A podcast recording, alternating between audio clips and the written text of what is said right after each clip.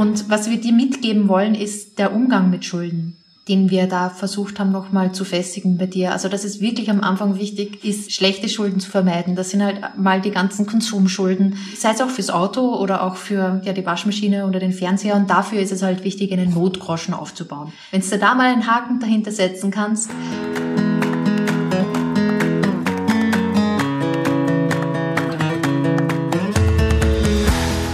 und herzlich willkommen zur neuen Folge von Meine Mäuse, der Finanzpodcast für die Familie. Mein Name ist Eva. Und ich bin Nico. Hi. Hallo. Heute haben wir uns ein Thema vorgenommen, das wahrscheinlich viele Familien bewegt, nämlich die Schulden. Es gibt nämlich bei den Schulden ganz schön viel zu sprechen und Nico und ich konzentrieren uns wirklich auf die wichtigsten Punkte für dich. Nämlich zum einen, wie wir selber mit Schulden umgehen da haben wir ja einiges zu erzählen, sozusagen aus der Praxis. Warum manchmal Schulden gut sind und manchmal Schulden nicht so gut sind, also dass es sozusagen gute und schlechte Schulden gibt. Ich fand es mal ganz interessant nachzuschlagen, dass dieser sprachliche negative Beigeschmack ja eigentlich nur im Deutschen gibt, dass es Schulden halt etwas Schlechtes ist, dass man Schuld hat an irgendetwas. Aber das ist ja tatsächlich wirklich nur im Deutschen so, wenn man schaut zu unseren Nachbarn nach England, französische Begriffe oder italienische Begriffe, ist das eigentlich nur sollen, also ein relativ neutraler Begriff. Es kann also gut und schlecht sein, Schulden zu haben. Ja, und dann kommen wir halt eben auch noch dazu, wie du Schulden nutzen kannst, um deinen Vermögensaufbau richtig voranzubringen, aber auch was dabei zu beachten ist. Ja, Nico, da haben wir ganz schön viel abzuarbeiten. Was meinst du? Ja, und ich stelle mir da gleich die Frage, Eva, hast du Schulden? ja, ganz so direkt gleich am Anfang. Ja, also ich habe tatsächlich Schulden. Ich würde die mal einordnen. Wir kommen ja später nochmal dazu, zu den guten Schulden. Aber lass uns das diskutieren. Ich bin da offen für deine Meinung auch. Äh, auf jeden Fall habe ich einen Kredit aufgenommen für die vermietete Immobilie, die ich habe, eine kleine Wohnung in Österreich. Hast du Schulden, Nico? Ja, ich bin gerade am Abbauen, also deutlich verschuldet, sechsstellig, für alles für Immobilien, ja. Und Schulden, da habe ich mir auch echt große Gedanken drum gemacht. Weil ich weiß noch, als ich den ersten Kredit aufgenommen habe, Unterschrift geleistet, damals ging noch mit Unterschrift vor Ort und solche ganzen Kisten.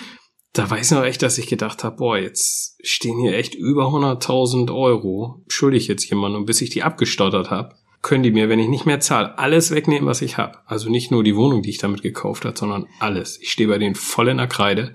Und wenn jetzt irgendwas Blödes passiert, dann habe ich echt ein Problem. Das war schon ein komisches Gefühl, das weiß ich noch. Ja, das hört sich wirklich ein bisschen unheimlich an. Und was hat dich, was hat dich dann wirklich dazu bewegt, diese Unterschrift so ganz offiziell und persönlich zu setzen? Weil ich die Wohnung haben wollte. Ich habe hab mir damals ja zwei Wohnungen in Berlin geholt. Das ist jetzt knapp zehn Jahre her.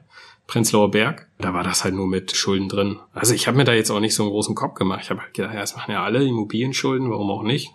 Das ist dann irgendwie danach so eingesickert, so abends, nachts dann irgendwann. Das ist mir dann mal so richtig bewusst geworden, was das denn auch heißt. Mhm. Weil es ist ja nicht nur, wie man manchmal vielleicht denkt, ja, dann können sie mir halt das Haus wegnehmen, wenn ich nicht mehr zahlen kann oder so, sondern man steht ja mit allem in der Kreide, was man hat. Mhm. Ja, aber ist jetzt auch nicht so wild. Also das ist nichts, woran ich dann jetzt irgendwie schlaflose Nächte hätte. Ich habe tatsächlich eine Schuldenstrategie. Ähm, ich weiß genau, wie ich wann, wo was tilgen würde, um was zu erreichen. Da kommen wir aber nachher noch zu. Lass uns doch einfach mal direkt mal eintauchen hier in das Thema. Vielleicht, warum Schulden erstmal wichtig sind an sich oder warum die so eine große Rolle spielen. Genau. Also warum die so wichtig sind, da fällt mir wirklich gleich, ja, unsere beiden Beispiele ein. Das ist halt die Immobilien. Also kaum jemand kann sich halt eine Immobilie leisten in einem Rutsch und auf der anderen Seite kommt halt die Bank uns sehr entgegen und freut sich, wenn sie eine Immobiliensicherheit hat und gibt auch günstige Kredite dafür. Und ich glaube, deswegen ist es sehr, sehr häufig, dass Schulden aufgenommen werden für Wohnungen oder Häuser. Tatsächlich so die Leute, die ich jetzt über die Jahre auch durch Finanzglück kennenlernen durfte, finanziell freie Menschen, die meisten davon haben ihr Geld mit Immobilien gemacht. Klar ist jetzt auch in den letzten zehn Jahren hat sich da auch viel getan oder 15 Jahren, aber, aber das war nicht nur bei Immobilien, das war ja auch an den Aktien ging ja auch die Post ab. Und äh, die meisten wären nicht dorthin gekommen, wenn sie sich nicht verschuldet hätten. Es ist tatsächlich, wie du das sagst, ja, es ist nicht nur negativ besetzt und Schulden können auch definitiv positiv sein. Können einen schnell reich machen oder schnell Geld verdienen lassen, schnell Besitz aufbauen, Vermögen aufbauen. Und die Kehrseite ist natürlich, könnte ich auch, wenn es einmal doof läuft, direkt in so eine Privatinsolvenz treiben. Mhm. Ich glaube, du sprichst da in der Finanzbranche ganz äh, bekannt ist der Begriff Leverage-Effekt. Und ich glaube, den sprichst du auch gerade an, also diesen Hebeleffekt. Genau. Ja. Genau, also es ist halt, bei Schulden, die haben halt so einen Hebeleffekt. Hebel bedeutet eigentlich nur, dass eine kleine Variable, eine kleine Änderung der Variable eine ganz, einen ganz großen Ausschlag hat im Resultat. Das ist halt so dieser bildliche Hebeleffekt. Der kann halt positiv und negativ sein. Also wenn die kleine Variable Wertsteigerung ja nach unten zeigt, dann sind die Verluste halt sehr, sehr hoch bei Schulden. Und wenn die kleine variable Wertsteigerung, wie wahrscheinlich bei deinen Wohnungen am Prenzlauer Berg, nach oben steigt, dann ist der Gewinn gleich viel höher. Das liegt einfach daran, dass man schon sich, obwohl man nicht so viel Budget hat, schon an der vollen Wertsteigerung partizipieren kann. Genau, also wenn du eine Immobilie mit 90 Prozent Finanzierung, also relativ aggressiv, wenn du dann Kredit aufnimmst für 90 Prozent, dann kann natürlich, wenn das in einem Jahr sich um zehn Prozent der, der Wert der Immobilie steigt, dann hast du halt dein, dein Eigenkapital verdoppelt. Ja? Ähm, wenn zehn Prozent mhm. runtergeht, ist dein komplettes Eigenkapital weg. Also es ist schon, ist schon ein mhm. heftiger Effekt in den letzten Jahren, wo irgendwie alle Vermögenspreise nach oben gegangen sind, äh, da war das ja auch immer eine schöne Sache. mhm. Da konnten dann auch viele Vermögen aufbauen, gerade die, die sich hoch verschuldet haben. Wenn es natürlich irgendwann mal in die andere Richtung geht, äh, dann, dann wird sich das auch mal wieder, wieder ändern. Aber dieser Leverage-Effekt, das, das ist eine spannende Sache auf jeden Fall. Mhm. Und prinzipiell sieht man den ja immer, also wenn man die Gesamtkapitalrendite, also die Rendite von dem gesamten Objekt, sei es jetzt Immobilie oder vom Haus, größer ist als die Fremdkapitalrendite, also größer ist als die, die Zinsen. Wenn jetzt zum Beispiel die Wohnung um fünf Prozent steigt pro Jahr und die Zinsen liegen halt nur bei ein Prozent, dann ist der Leverage-Effekt positiv. Und dann kann man da schon einiges an Geld verdienen. Und das, weil ja die Zinsen derzeit so gering sind, ist es ja eine gute Sache und wird äh, wahrscheinlich der Leverage-Effekt positiv sein. Man darf aber halt nicht vergessen, auch jetzt einmalig toll, jetzt verschulde ich mich Hals über Kopf, weil das läuft ja jetzt alles und ist auch in den letzten zehn Jahren gut gelaufen. Die Frage ist halt, wie es weitergehen wird. Ob halt auch die Immobilienpreise so stark steigen werden, ist halt sehr fragwürdig oder auch vielleicht auch die Aktienpreise in den nächsten zehn Jahre. Und da, es muss halt die Wertsteigerung dahinter auch richtig stehen, weil sonst ist der ganze Effekt für die Katz. Aber wir sind jetzt ja schon in der Bundesliga hier, dass wir mit Leverage-Effekt genau. äh, Immobilienmillionäre werden wollen. ja, genau. Schulden ist ja noch ein, ein, größeres Thema, das gibt's ja nicht nur für Immobilien. Mhm. Lass uns vielleicht erstmal gucken, so diese, diese Definition, die hört man ja auch oft, äh, gute Schulden, schlechte Schulden. Was ist denn das überhaupt? Und wir hatten da in der Vergangenheit schon mal drüber gesprochen, Eva. Ich hatte ja für mich eine relativ einfache Definition.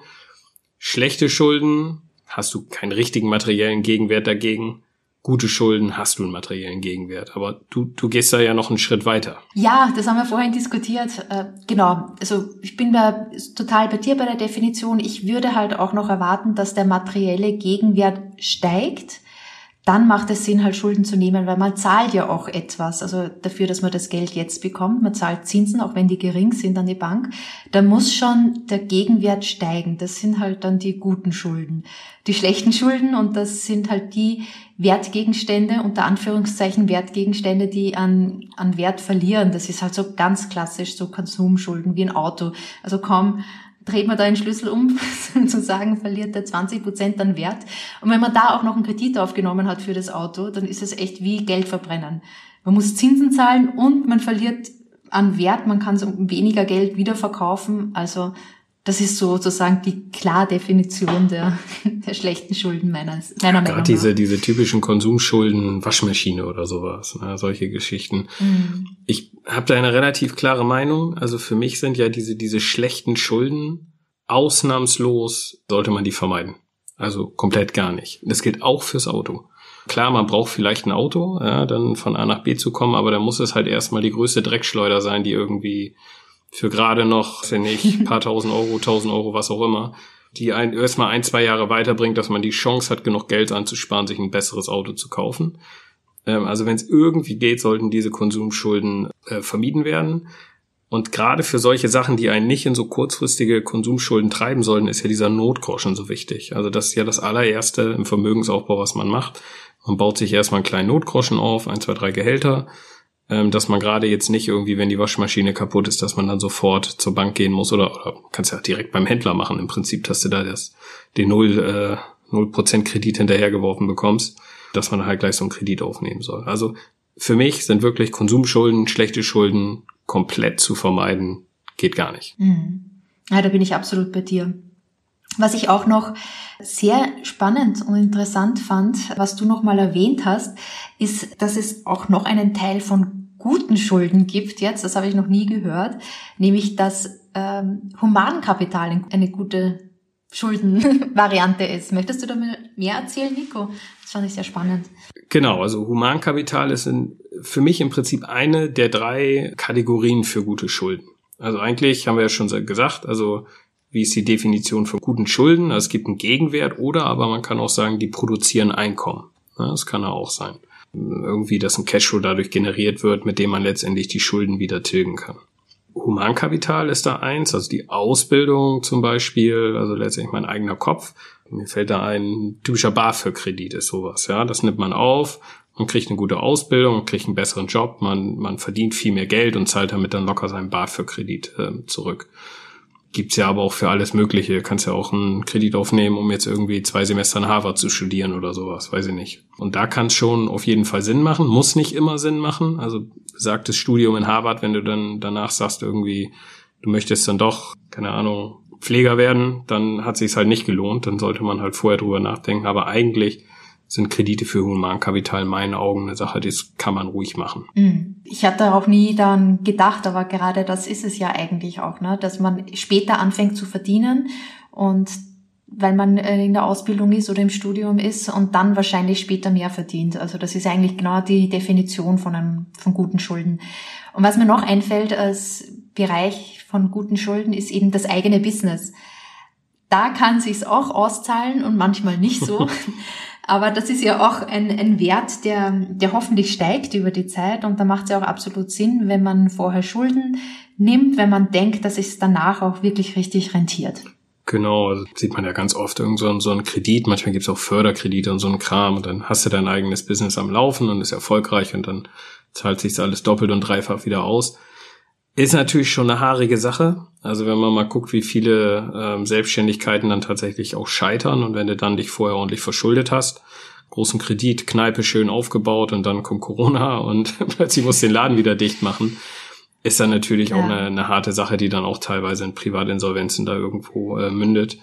Da ist ja schon, wenn es irgendwie gut geht, bin ich ja ein Freund vom, vom Bootstrapping. Du bist ja auch eine Bootstrapperin sozusagen und ich bin Bootstrapper wir bauen ja unser Business auf, ohne Schulden zu nehmen. Ne? Also irgendwie klein anfangen, mhm. bisschen was entwickeln nebenbei, idealerweise nebenberuflich das irgendwie mal starten. Und wenn man so die ersten schwierigen Anfangsjahre so hinter sich hat oder das Jahr, dass man sich dann immer mehr darauf fokussiert, erste Einnahmen hat und dann so ein, so ein natürliches Wachstum hat, dann bist du eigentlich auf der sicheren Seite. Aber das geht ja nun mal nicht immer. Manchmal muss man einfach einen Kredit aufnehmen, um die Selbstständigkeit zu starten. Hm. Es kommt halt dann immer aufs Business drauf an. Wenn man es so wie wir macht und online oder im Internet das versucht, dann hat man ja viel weniger Investitionskosten am Anfang. Wenn ich jetzt ja mal riesige Maschinen vielleicht als, als Tischler mal kaufen muss oder mieten muss, dann ist es klar, dass man dann auch einiges investieren muss. Und da ist natürlich das, natürlich das Risiko viel, viel höher. Genau. Ja. Von den drei Kategorien, wie gesagt, Humankapital ist das die eine Kategorie für gute Schulden, das eigene Business das zweite und das dritte ganz klassisch Vermögenswerte. Äh, das sind Aktien, Immobilien, aber auch irgendwie so Schweinereien wie P2P-Kredite, Crowdinvesting, Gold, was auch immer. Theoretisch sind das ja auch alles Vermögenswerte, für die sich gegebenenfalls äh, eine Kreditaufnahme lohnen könnte. Wobei, weiß ja nicht, Eva, wie deine Meinung dazu ist, Aktien auf Pump zu kaufen oder, oder Gold oder, oder Crowdinvesting. Ja, also nee, mache ich nicht. Kann ich da jetzt auch wenig dazu sagen, aber es schien mir immer sehr riskant, darum habe ich halt meine Finger davon gelassen. Ich würde jetzt einmal sagen, wenn ich viel Zeit hätte, was ich nicht habe, und ich mal vielleicht 50 Euro überhaupt, dann würde ich das mal probieren, aber ich ähm, mir ist es auch zu, äh, zu riskant. Das hat man ja dann, glaube ich, auch vor der oder während der Corona-Krise gesehen, dass es da auch durchaus zu häufigen Ausfällen kommen. Ja, ist so ein bisschen die Kategorie Spielgeld für mich. Ne? Also kann man, da ist nichts Falsches dran und irgendwie, wenn du vor vor drei Monaten in Bitcoin investiert hättest, wärst du jetzt auch glücklich. Also das kann man alles wunderbar machen, wenn man ein bisschen über hat, vielleicht fünf Prozent, maximal zehn Prozent des Vermögens, dass man es irgendwo mhm. Aber das muss auf jeden Fall Kohle sein, die über ist. Das kannst du nicht mit Kredit machen. Also das geht in meinen Augen nicht. Aktien würde ich persönlich auch nicht machen. Verträgt sich eigentlich auch nicht so gut äh, mit einem Kredit, weil es halt so, so offensichtlich volatil ist. Eine Immobilie ist auch volatil, das sieht man nur nicht, weil ich irgendwie stündlich abfragen kann, wie viel der Kram jetzt wert ist. Aber bei Aktien äh, ist das schon, schon nochmal eine schwierige Sache. Von daher ist Immobilien eigentlich für mich der ganz spannende Bereich, wo Schulden Sinn machen können aber nicht unbedingt müssen. Ja, bei Aktien ist es ja auch so, dass, also, dass es relativ schwierig wird, bei der Hausbank gegenüber einen Kredit zu bekommen, wenn ich ihnen sage, ja, ich investiere damit jetzt in ETFs. Das ist ja eigentlich die Krux, ne? Also, weil die Immobilie, die kann ja auch wertschwankend sein und vielleicht ist auch nicht jede Immobilie immer die allerbeste Wertanlage kann ja auch mal fallen, wenn es sehr, sehr weit abgeschieden ist und die Infrastruktur nicht so gegeben ist. Aber trotzdem bekommt man dafür halt relativ gute Zinsen. Und wie vorhin gesagt, es ist ja wichtig, dass die Gesamtkapitalrendite höher ist als die Zinsen, die man bekommt. Und bei Aktien, glaube ich, ich, ich habe noch nie nachgefragt, aber ich weiß nicht, wie hoch die Zinsen dafür sind, wenn ich ja dafür Kann, kannst du äh, kannst du aber relativ einfach machen. Also du kannst dein Depot, was du hast, ähm, das kannst du ja beleihen mhm. und ähm, kannst du dafür einen Kredit nehmen. Also die meisten, die meisten Banken bieten es an. Das ist auch transparent. Einige nehmen dann sieben Prozent, andere, weiß nicht, drei Prozent Zinsen. Das kannst du schon machen. Da wird dann dein Depot wird genommen, dann kannst du maximal, kommt dann drauf an, wenn du ein international diversifiziertes ETF-Portfolio hast, kannst du meinetwegen 60 oder 70 Prozent davon tatsächlich als Kredit nehmen. Aber dein Problem ist halt, in dem Moment, wo das Ding abrutscht, dann kommen halt diese Margin Calls. Also Margin Call ist ja letztendlich, dass die Bank sagt, guck mal, jetzt ist irgendwie dein, dein Depot jetzt um die Hälfte runtergesackt und du bist jetzt irgendwo unter Wasser. Und bevor es um die Hälfte runtersackt, werden die sich schon melden. Und dann musst du halt nachschießen oder zurückzahlen. Ja? Also musst du letztendlich vorzeitig den Kredit ablösen. Wenn du das nicht kannst, dann verwerten sie dein komplettes Depot halt. Also das geht schon. Wow. Das geht sogar relativ problemlos. Du kannst das per mehr oder weniger per Knopfdruck machen bei deiner Bank, wenn sie es anbietet. Viele machen das. Aber es ist natürlich ein Tanz mit dem Feuer, weil Aktienkurse sind ja nun mal, dass die hoch und runter gehen. Die Achterbahn gehört ja zu dem Spaß dazu als langfristig orientierter ETF-Anleger guckst du ja über die Jahrzehnte eher als über die Monate oder Tage. Ähm, aber es reicht ja nur, wenn einmal in einer Woche das Ding gerissen wird, dann wird halt der Margin Call gemacht von der Bank und dann musst du, musst du halt irgendwie Cash auf den Tisch legen. Und wenn das nicht hast, hast du halt ein Problem. Ach, das, schau, das, das wusste ich gar nicht, dass ich da eigentlich theoretisch zu meiner Bank ging. Also nicht, dass ich das jetzt vorhabe. du hast mir das jetzt nicht so richtig gut verkauft mit dem Margin Call vor allem. Das hört sich richtig schlecht an. Aber mir war das gar nicht bewusst, dass man ja eigentlich sozusagen sein Depot verleihen kann. Finde ich aber auch absolut keine gute Idee, weil, weil die Aktien sind ja an sich volatil und die Schulden sind terminiert. Ja. Und was halt auch bei den Schulden ist, das ist halt, wenn ich die zurückzahle, dann ist das halt eine jährliche Rendite, die sicher ist. Also sei es jetzt auch nur ja ein Prozent vielleicht bei den Immobilienkrediten derzeit, aber die wenigstens sind sicher. Und ja, bei den Aktien sprechen wir ja immer, ja, mit dem ETF oder breit diversifiziert sind fünf Prozent im Durchschnitt pro Jahr möglich. Und, aber das sind halt, wie bei uns immer durchschnittlich über einen langen Zeitraum. Also wenn als Buy-and-Hold-Investor. Das heißt nicht, dass wirklich jedes Jahr durchschnittlich fünf Prozent das Ganze in die Höhe geht, sondern durchaus mal 50 Prozent sinken kann. Ja, du hast ja vorhin über diesen, diesen Leverage gesprochen und da hast ja gesagt, naja, guck mal, wenn irgendwie der Zins ein Prozent ist, aber hier Aktien fünf Prozent geben, dann ist das ja eine saubere Sache. Mm. Aber so einfach ist es dann ja, ja, doch nicht, weil wie du gesagt hast, äh, du vergleichst ja irgendwie Äpfel mit Birnen. Die Tilgung deiner Schulden ist die sicherste Geldanlage der Welt. Sicherer geht's nicht. Da sind irgendwie deutsche Bundesanleihen, einjährige Bundesanleihen sind dagegen hochvolatil. Weil, weil wenn du zurückzahlst, du zahlst hundertprozentig dann für den Betrag, den du sondergetilgt hast, zahlst du weniger Zinsen. Und zwar genauso viel weniger, wie dein Zinssatz ist. Das ist deine Rendite, die ist sicher. Und das ist eine Nachsteuerrendite. Und das kann man halt nicht vergleichen mit einer Durchschnittsrendite für einen ETF von vielleicht äh, nach Inflation fünf Prozent äh, was du dann noch versteuern musst. Das eine ist hochvolatil, das andere ist so sicher wie es geht. Und diese ein Prozent Zinsen sozusagen darfst du halt nie gegen eine ETF-Rendite legen, sondern die musst du dann wirklich gegen die kurzlaufende AAA-Bonität Staatsanleihen legen. Und da zahlst du im Moment drauf. Also da zahlst du, das, mhm. diese negativ, da musst du noch Geld für zahlen. Da sehen dann plötzlich die 1% Zinsen doch ganz gut aus, wenn du die Sonne tickst. Mhm. Das erinnert mich gleich an unsere Zinseszinsfolge. Wir hatten da ja in der Folge 7 von Meine Mäuse, der Finanzpodcast für die Familie, eine Zinseszinsfolge. Und da gibt's ja auch so ein paar Weisheiten, die wir hier auch bei den Schulden absolut anwenden können. Das heißt, je früher du deine Schulden zurückzahlst, umso besser, weil insgesamt zahlst du dann halt ja weniger Geld in absoluten Beträgen. Und natürlich, das ist natürlich ein No-Brainer sozusagen, je weniger Zinsen du zahlen musst, umso besser. Das ist genau zu dieser Kehrwert vom ETF. Also je höher die Rendite, umso mehr Vermögen kannst du aufbauen und je früher du anfängst zu sparen, umso mehr Vermögen kannst du aufbauen. Und dann ist gar nicht so wichtig, wie viel du zur Seite legen kannst jeden Monat. Der Zinseszinseffekt ist dann auf deiner Seite, wenn du schon früh anfangen kannst. Das ist dann kannst. der negative Zinseszinseffekt bei Schulden, ne? Zieht dich immer weiter runter. Genau. Und wenn du bei, weiß nicht, was haben unsere Elterngeneration haben dann mit acht oder elf Prozent ihre Immobilien finanziert, da läufst du ja nur hinterher. Da kannst du, also eigentlich Verrückt, kannst du da ja kaum tilgen. Gut, da waren auch noch andere Inflationszeiten und sowas. Also ja. heute irgendwie fühlt es sich deutlich einfacher an, einen Kredit schnell zu tilgen als damals. Mhm. Ja, das ist halt dann auch verlockend, wenn die Zinsen so niedrig sind, muss halt die Tilgungsrate deswegen höher sein. Das ist halt so finanzmathematisch dann halt so. Also du kannst halt, wenn du jetzt ein Prozent Zinsen zahlst und äh, die Tilgung machst auf ein Prozent, dann äh, zahlt man ja über 50 Jahre zurück mittlerweile. Also es ist schon sinnvoll, mindestens drei Prozent zu tilgen, wenn man so geringe Zinsen genau. hat wie jetzt gerade. So, eigentlich hatten wir uns vorgenommen, noch ein bisschen über einen Leverage-Effekt zu sprechen, aber da haben wir ja vorhin schon einiges abgegrast. Mhm. Vielleicht da zum Thema Leverage vielleicht wirklich nochmal, also wenn du jetzt in einem Hedgefonds arbeiten würdest und irgendwas kaufen möchtest, irgendeine Firma übernehmen willst, ein Portfolio kaufen, was auch immer, also die rechnen immer mit einem Leverage, ja, also das ist seltenst, das ist einfach gut, das ist ganz normal, in deren Finanzmodellen wird das mit rein und dann wird mit dem Leverage gespielt mit, was weiß ich, 50, 70, 90, 100 Prozent da ist das ganz normal. Bei uns ist es ja schon mal eine, noch mal eine andere Sache. Also wir würden ja nicht so rangehen, dass wir sagen, ich möchte jetzt mit Aktien äh, Geld aufbauen und jetzt leverage ich mich hoch und gehe da irgendwas ein. Das ist ja nicht vergleichbar. Also wir selber nutzen diesen Leverage-Effekt ja kaum. Das Einzige ist tatsächlich, wo ich das wirklich von Leuten kenne, ist bei Wohnungen äh, oder bei vermieteten Immobilien eigentlich, wo das wahrgenommen wird.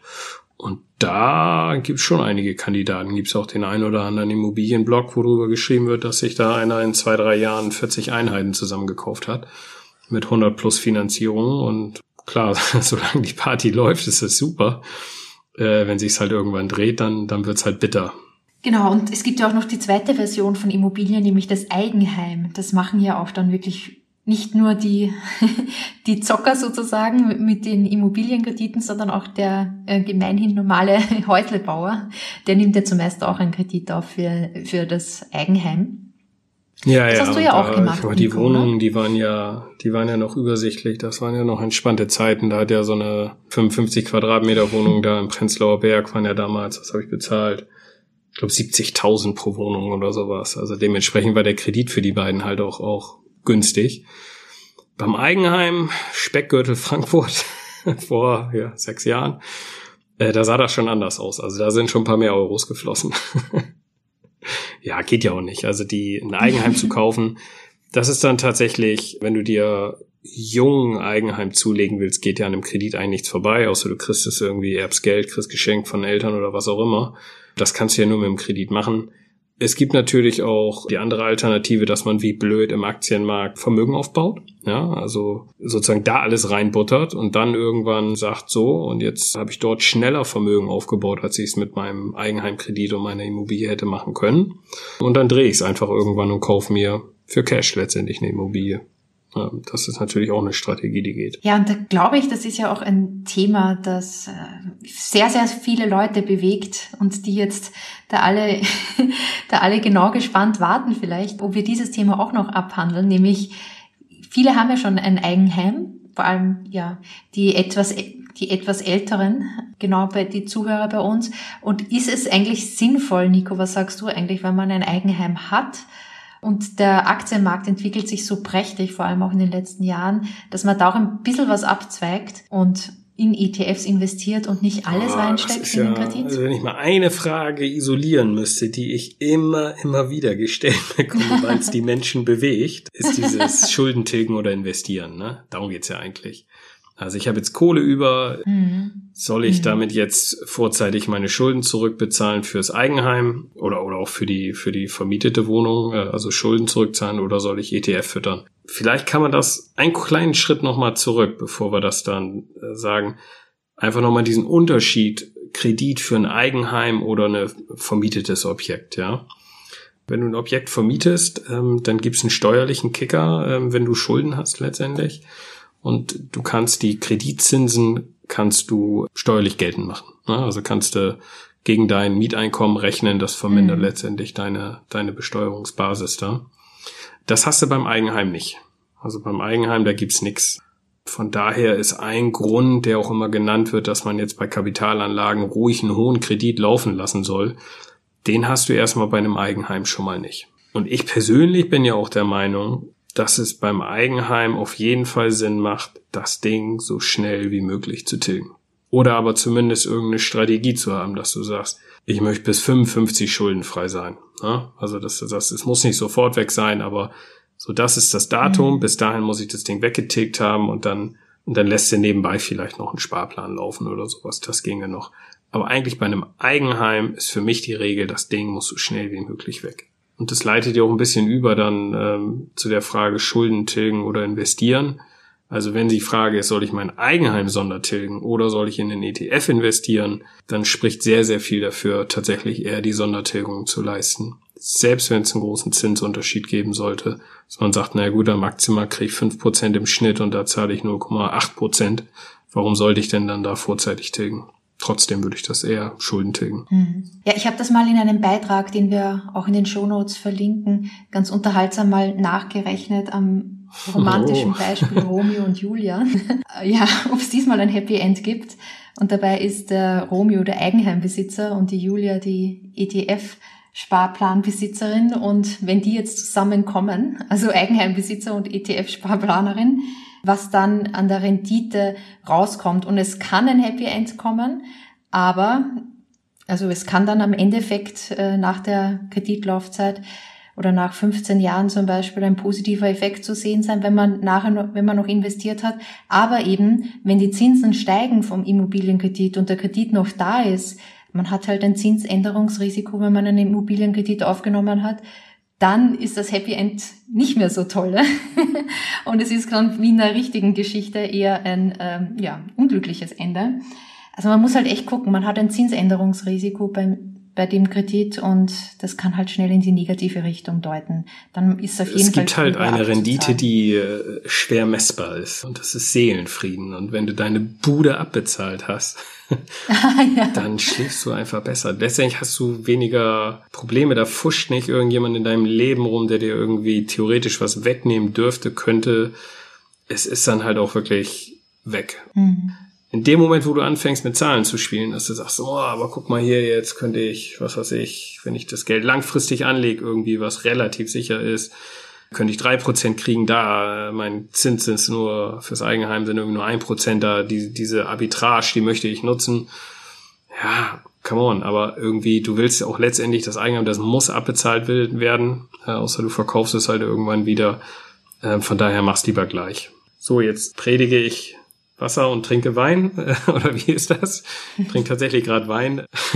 Ich investiere in, äh, in ETFs und gleichzeitig habe ich aber noch Schulden ausstehen. So wie, wie funktioniert das jetzt? Also damals habe ich einfach die, die Kredite aufgenommen und man hat ja gewisse Sonderkündigungsrechte, die man wahrnehmen kann. Einmal habe ich die ja für die Wohnung. Das ist jetzt was, das könnte man sogar einigermaßen ablösen. Tatsächlich habe ich es jetzt gerade refinanziert, ähm, nochmal für drei Jahre, vier Jahre. Und mein Ziel ist es, mit Mitte 40, mit 45 werde ich schuldenfrei sein. So, ganz großes Ziel steht hier in großen Buchstaben neben mir auf der Wand. Gucke jeden Tag drauf. Und das ist so das große Ding. Und da habe ich das letztendlich jetzt auch alles bisschen in die Richtung gedrängt. Unser äh, Hauskredit kann ich dann tatsächlich ablösen nach zehn Jahren. Dafür werde ich dann einen Großteil des äh, ETF-Portfolios oder einen Teil des ETF-Portfolios nehmen für alles, was dann noch ausstehend ist. Im Eigenheim, da haue ich auch brutal, nehme ich da jede Sondertilgung mit, die geht. Aber das reicht halt nicht, das Ding komplett nach zehn Jahren zu tilgen. Ähm, daher baue ich parallel noch in ETFs Vermögen auf. Und äh, die Wohnungen werden die sich mehr oder weniger komplett durch die Mieteinnahmen selbst getilgt haben, wenn ich dann Mitte 40 bin. Also statt alles in die Tilgung zu ballern, habe ich mir gesagt, das ist das Datum und alles lenke ich jetzt in diese Richtung, dass zu diesem Zeitpunkt ich irgendwie schuldenfrei sein werde. Klingt gut, Nico. Setze ich überall also meine, meine Zustimmung hast. nicht, nicht, dass auf die gewartet hast, aber wollte ich nur nochmal sagen und überleiten auf nochmal ein kurzes Recap sozusagen. Ähm, was haben wir dann eigentlich nochmal über die Schulden, über gute und schlechte Schulden? Was ist uns eigentlich am wichtigsten? Und was wir dir mitgeben wollen, ist der Umgang mit Schulden den wir da versucht haben, nochmal zu festigen bei dir. Also das ist wirklich am Anfang wichtig, ist schlechte Schulden zu vermeiden. Das sind halt mal die ganzen Konsumschulden, die ganzen ähm, Schulden, sei es auch fürs Auto oder auch für ja, die Waschmaschine oder den Fernseher. Und dafür ist es halt wichtig, einen Notgroschen aufzubauen. Wenn du da mal einen Haken dahinter setzen kannst, dann alle Konsumschulden natürlich auch äh, tilgen, die du vielleicht auch noch hast und dann wirklich den Eigenheimkredit tilgen. Und wenn du da fertig bist, dann ja, kann man ja auch im ETF-Bereich auch mal investieren. Das ist halt unser, unser Rat, den wir da machen. Und an Stelle 4 statt ETF investieren kannst du natürlich auch noch überlegen, wenn du eine vermietete Immobilie hast, die dann auch vorzeitig abzulösen Wobei da äh, im Prinzip ist das ja auch nichts anderes wie irgendwo ein Eigenheim. Ja, also der letztendlich stehst du voll mit deinem ganzen Vermögen in der Kreide auch für diesen Kredit, genau wie für dein Eigenheim. Da hast du halt noch den steuerlichen Effekt, wobei man da auch sagen muss, wenn du das dann jetzt aktuell mit irgendwie einem Prozent finanziert hast, kannst du auch überlegen, wie groß dieser steuerliche Effekt ist. Den kannst du eigentlich auch in die Tonne treten. Bei vermieteten Immobilien, da guckt man immer noch mal, dass man das vielleicht auch laufen lassen kann, weil man sagt, naja gut, da habe ich das Einkommen, die Schulden daneben, da ziehe ich mir lieber Cashflow raus, statt jetzt alles irgendwie in die, in die Tilgung zu stecken. Also unser Fazit ist, besser früh abbezahlen und keine hohen Zinsen zahlen, also, äh, wenn man das irgendwie schafft und von der Bank auch so bewilligt bekommt. Und dass Schulden ja weder positiv und negativ sind, auch wenn das im Deutschen ein bisschen so die, so den Anschein hat. Schuld heißt eigentlich nur soll, also eine Zahlungsverpflichtung. Und das kann natürlich auch positiv und negativ sein. Und wir haben euch ja ganz viele positive und negative Beispiele mitgebracht. Was mit Schulden halt möglich ist, ist ein Hebel, ein Leverage. Und damit kannst du den Vermögensaufbau richtig beschleunigen. Aber deine variable große Wirkung, du kannst halt auch echt viel Geld verlieren und stehst halt wirklich mit deinem ganzen Privatvermögen in der Kreide. Also deswegen ist es auch wichtig, da ja, die Realität noch im Auge zu behalten und sich nicht zu überschulden, weil das fand ich auch sehr gut von dir, Nico, als du das gesagt hast. Das Wichtigste ist, dass man halt auch gut schlafen kann und der Seelenfrieden und das kann man nicht kaufen. Schöner hätte ich es nicht sagen können. Ein schönes Schlusswort, finde ich. Alles klar. Ciao. Vielen Dank fürs Zuhören. Schön, dass du heute reingehört hast. In den Shownotes verlinken wir dann noch weitere Informationen für dich. Und hey, wir würden uns echt auch riesig freuen über eine Bewertung oder einen Kommentar zur Podcast-Folge. Das geht ganz einfach, wenn du in deinem iPhone die Podcast-App hast. Einfach runterscrollen, ein paar Sternchen verteilen, ein paar nette Worte dazu. Das hilft uns riesig, damit wir ein bisschen mehr Reichweite bekommen und mehr Leute auf den Podcast aufmerksam werden. Hörst du meine Mäuse auf einer der anderen Plattformen, dann einfach den Podcast abonnieren. Das hilft uns schon riesig weiter. Vielen Dank. Mach's gut. Ciao.